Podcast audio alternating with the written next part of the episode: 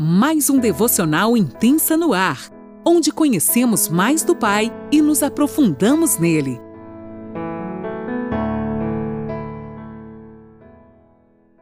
Bom dia, mulheres!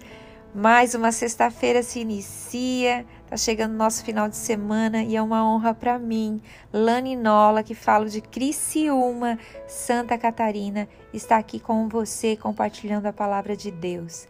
Nós vamos dar encerramento hoje ao capítulo 12 do Evangelho de Mateus e você é minha convidada especial para estar conectada nesse devocional.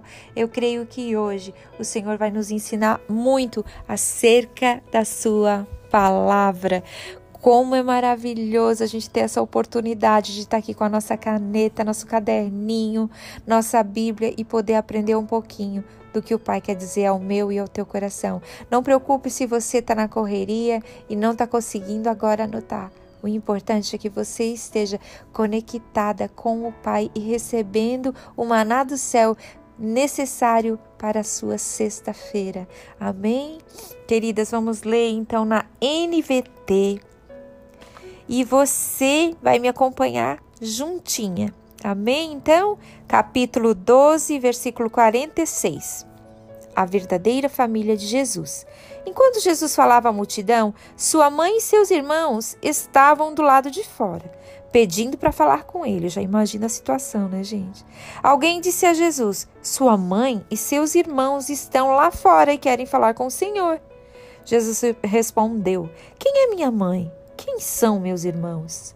Então apontou para seus discípulos e disse: Vejam, estes são minha mãe e meus irmãos. Quem faz a vontade de meu Pai no céu é meu irmão, minha irmã e minha mãe. Eu quero que vocês atenham-se a uma coisa aqui. Jesus usa tudo isso para nos ensinar que praticar a palavra de Deus é o maior de todos os privilégios. E Mateus aqui, ele foi muito feliz. Concluiu, né, que essa temática toda dele aqui, o mais importante era praticar a palavra de Deus. Então, ele nos traz nesse episódio, né, nessa situação da família de Jesus aqui, ele nos traz algo para a gente se ater que o mais importante é a gente praticar tudo aquilo que nós temos aprendido da palavra de Deus. Nós não devemos ficar só naquilo de, de coisas é, acadêmicas, né, que são importantes, mas a gente deve principalmente praticar, principalmente é, não só ler e deixar lá, mas aprender e praticar. Porque uma coisa a gente pode ter certeza, gente, Satanás ele não se importa com o fato de a gente aprender verdades bíblicas, só aprender. Mas desde que nós não vivamos de acordo com elas, para ele está tranquilo. A verdade que permanece na nossa mente é apenas uma verdade acadêmica. E não chegará ao coração se a gente não praticar. Se a gente não praticar essa verdade que a gente aprende, não vai ter vida, não vai trazer frutos, não vai mudar a nossa vida. Então Jesus usou toda a situação da família dele para dizer assim: olha, independente, eles são minha família, eu honro eles, eu amo eles, mas a minha verdadeira família é aquele que faz a vontade do meu Pai. Eu sempre, quando no início da minha conversão, deixa eu compartilhar com vocês, que eu pensava, nossa, Jesus parece até que foi meio desrespeitoso aqui, né? É, mas não, gente, Jesus, com o tempo, fui aprendendo, o Espírito Santo foi me orientando, me ensinando que não, que Jesus não estava desmerecendo sua família de sangue, ele estava assim sinalizando o privilégio ainda maior que nós temos de ouvir e praticar a palavra de Deus. Mais importante do que ter sido de fazer parte da família de Jesus é participar de sua família espiritual e ser membro da família de Deus. É isso que ele estava nos ensinando aqui. Os familiares de Jesus, eles estão próximos, né?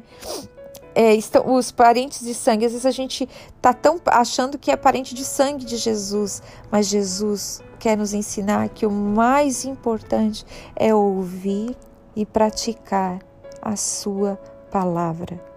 É ouvir e praticar no dia a dia, trazendo vida. Eu acho lindo algo que Charles Spurgeon diz que e até concordo com ele, né? Ele diz que todos os crentes em Jesus fazem parte da família real, são feitos príncipes e irmãos de Cristo. Então, Aí eu posso dizer assim: ah, eu sou da família de sangue de Jesus.